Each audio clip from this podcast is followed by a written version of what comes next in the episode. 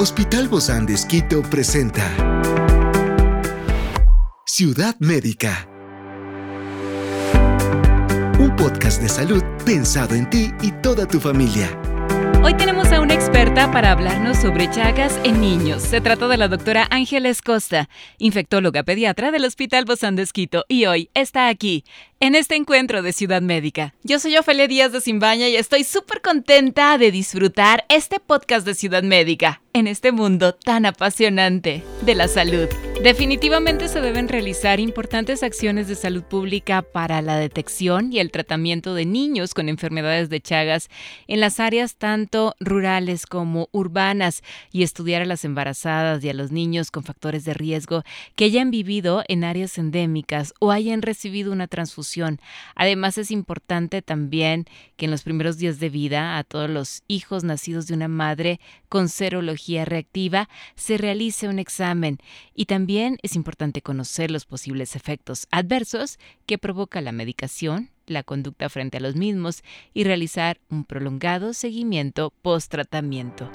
La enfermedad de Chagas, una infección parasitaria transmitida principalmente por las chinches, conocidas como vinchucas, es una de las amenazas de salud pública más silenciosa pero devastadoras en América Latina. Y esta está causada por un parásito del cual conversaremos con nuestra invitada, la doctora Ángeles Costa. Ella es infectóloga pediatra del Hospital Bozán de Esquito. Gracias, Doc, por acompañarnos el día de hoy. Bienvenida. Muchas gracias, Ofelia. Hoy hablamos de este tema. Son temas que a veces que casi no se hablan, no los escuchamos mucho, pero somos un país donde existen estas enfermedades tropicales de las cuales sí debemos conocer, sí debemos hablar.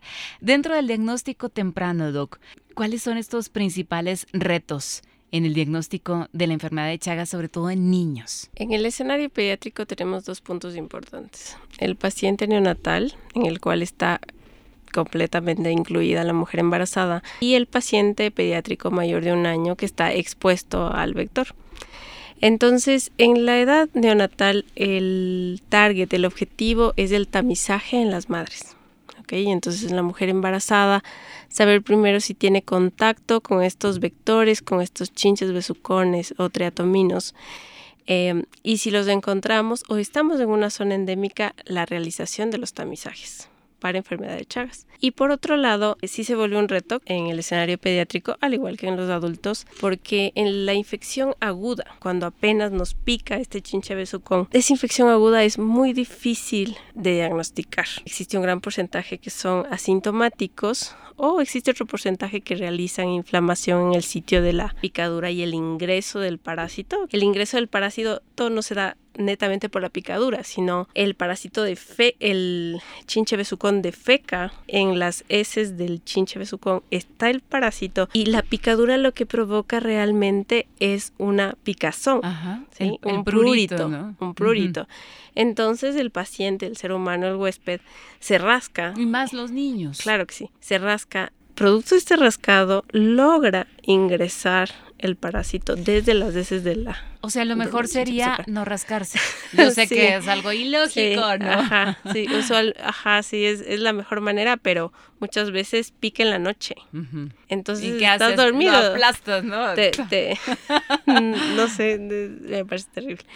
Pero es lo que se hace, sí, es lo pues regular. sí, es, es, que no tenemos ese conocimiento, Si ahorita usted nos dice, si tú te le das, le aplastas así, o sea, te estás inyectando lo que él defeca, ¿no? Exacto. Y te lo, estás metiendo. Exacto. Entonces la idea es no te rasques, ¿no?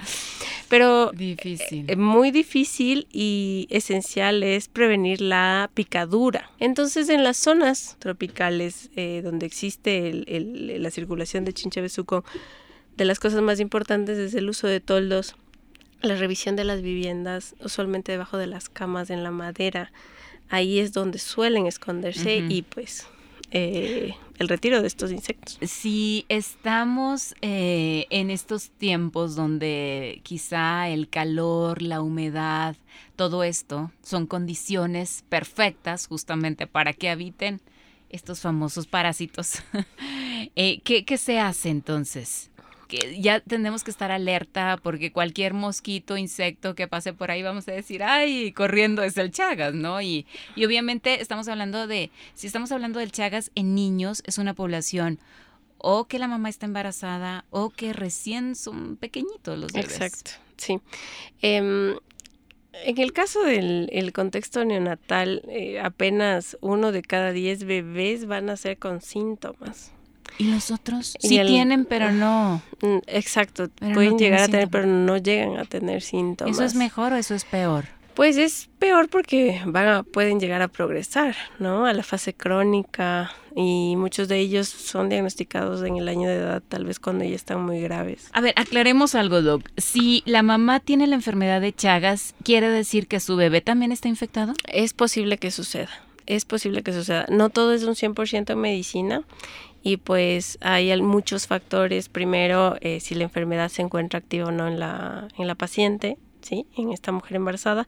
Si esta picadura fue durante el embarazo o no, o en qué fase se encuentra la enfermedad de Chagas en la embarazada. Pero si fue dentro del embarazo, pues- seguro que sí. Muy probable, muy probable porque pues el parásito, el tribe- Trypanosoma cruzi es probable que alcance la placenta y la cruce. Pero es que se mete en la sangre. Sí, ajá, precisamente. Esa es la cosa. Ajá, precisamente y en ese momento puede llegar a la placenta y cruzar a la placenta. Entonces, el o sea, ¿en qué momento? Más bien la pregunta sería ¿en qué momento? No, no se Exacto. contagia. Sí, sí. Entonces, lo importante ahí es el tamizaje de la mujer embarazada, lograr la educación en la comunidad para eh, toldos. eh, bueno, esta situación es compleja porque ¿Estos repelentes ayudan?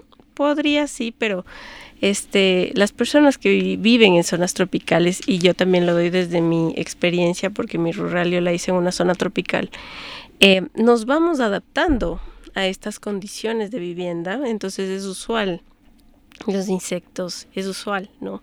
Pero sí, eh, yo Y- lo que... y uno no va a estar corriendo Exacto, detrás de, de- Exacto, de- detrás de- de todos los claro. insectos que suceden, eh, nos vamos adaptando.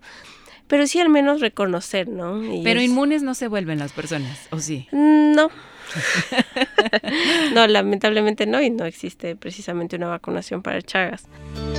Experiencias excepcionales son el motor que nos anima a trabajar por la salud integral de nuestros pacientes. Expresamos el amor de Dios para dar prioridad a la vida por sobre todas las cosas. Seguimos con nuestro compromiso, la seguridad del paciente.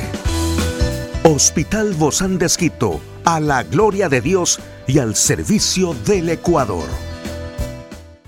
Entonces, este, sí reconocer el, el, el triatomino, el chinche besucón y pues tenerle respeto, el respeto que merece, porque muchas de las personas a mí me, me comentan cuando yo les presento y digo, ah, no, pues esto yo lo tengo a diario, ¿no? Eh, y está bien, está bien que lo es algo natural de mi, de mi hogar, La es algo natural de la zona, pero sí comprender esta interacción que pues es compleja, ¿no? Claro. Es compleja. Eh, ok, y ya sabemos que no hay vacuna. Pero ¿hay algún tratamiento para la enfermedad de Chagas? Porque obviamente si la mamá tiene la enfermedad debe pedir que, que su bebé sea examinado, ¿verdad? Sí, claro que sí. Ciudad Médica. Si es que la mamá tiene enfermedad, pues hay que, sí existe por parte del ministerio algunos algoritmos de diagnóstico por pasos.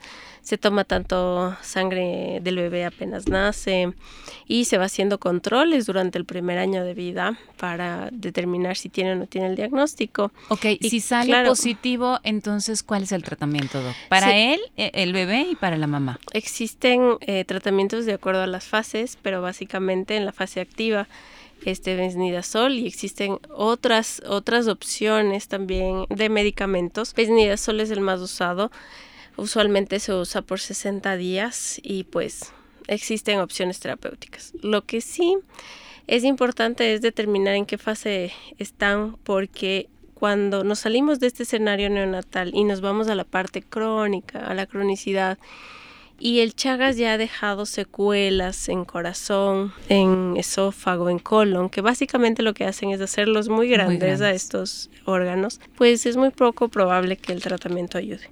¿Y en cuánto tiempo pasa eso? Mm, puede llegar a tardar 10 años porque Ay, es una y recién a los 10 Claro, años exacto. darse cuenta de todo esto, pero en Correcto. todo ese tiempo va creciendo. Exacto. Y no hay, claro, por la atención que tienen en salud, no hay esta atención continua en pediatría o revisiones. Sí, pero como es que es una enfermedad silente. Ciudad Médica. O sea, cuando se instaura, como les comento, la parte aguda, ¿sí? la parte reciente, cuando el parásito ingresa, depende mucho del paciente si realiza o no realiza síntomas. Si no realiza síntomas, se va a volver silente y va a llegar a estos órganos diana, estos órganos, pues, que le podríamos decir que le gusta al parásito.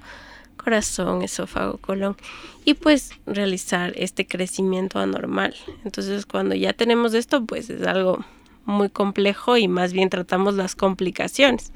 Definitivamente algunas indicaciones en en miocarditis o miocardiopatía chagásica, pues todavía eh, dan lugar al uso de, los, de los medicamentos, pero pues es muy poco probable y prácticamente improbable que yo tenga regresión de o sea que mejore ¿no? exacto y en ese caso por ejemplo cuando lo tiene el, el bebé usted me decía doc eso se transmite y sobre todo cuando cuando una mamá está embarazada el parto entonces debería ser eh, parto normal o parto por cesárea o no importa, ya el bebé ya está contagiado. Sí, lo más probable es que el, bebé se encuentre ya este con más que con enfermedad de Chagas. Este nombre es interesante porque viene del médico que describió la enfermedad, pero pues que tenga el parásito como tal ya en su ser, en su sangre, dependiendo, o en sus tejidos, y ya después de las pruebas diagnósticas y del paciente, ¿no? cada paciente responde de una manera diferente. Es posible que se ponga muy grave desde el inicio, como es posible que no. Entonces, ya posterior, pues si se confirma el, el diagnóstico, pues administrar el tratamiento. Y con el tratamiento entonces estaría libre justamente de todas estas inflamaciones del esófago, del corazón y de todo. Idealmente sí, tomando en cuenta que son pacientes que viven en la zona y que no se vuelven inmunes a la reinfección. Y pueden volver otra vez a reinfectarse o a infectarse. Ajá. Claro, sí, el escenario neonatal va a ser un escenario que puede llegar a ser muy grave. Sí se presentan síntomas. Ahora la cuestión es que la mayoría de pacientes que tienen chagas neonatal no tienen síntomas. Entonces se vuelve todo complicado. Un claro, porque diagnóstico. la mamá tiene un bebé hermoso, saludable, aparentemente. Y ya está. Y, dice, no, no hay síntomas, no, se rasca, no. Puede inclusive haber una fiebre. Ciudad médica. Pero en esos pocos pacientes que podrían desarrollar síntomas, pero lo interesante aquí es que no desarrollan síntomas, por eso la importancia del tamizaje en la madre embarazada. Y por eso, para que sepa o no. Para saber uno si tiene o no, y si tienes la alerta, puede y simplemente significar que en algún momento tuvo contacto. ¿no? Y ella también recibiría el tratamiento. Ella también podría recibir el tratamiento. Después dependiendo. Del Depende, sí depende ahí mucho, dependiendo de en qué fase está. Pero eh, eh, también qué contraindicaciones tiene o no tiene el paciente y bueno, sus particularidades. Pero sí podría recibir tratamiento. Y el seguimiento sobre todo del, del bebé. Em, algunos pacientes cuando están asintomáticos deciden no tratarlos sí, pero pues el seguimiento es importante.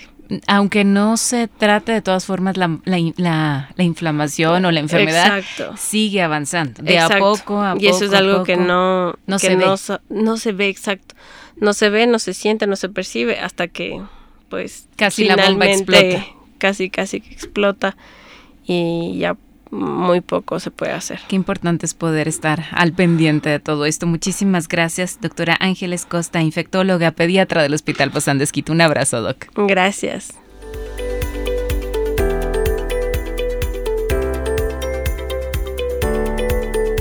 Esta es una producción del Hospital de con el apoyo de HCJB. Encuentra este podcast de salud en las redes sociales como Spotify, SoundCloud y todas las plataformas digitales. Gracias por acompañarnos en este capítulo de Ciudad Médica, un espacio para tu salud. Hasta la próxima.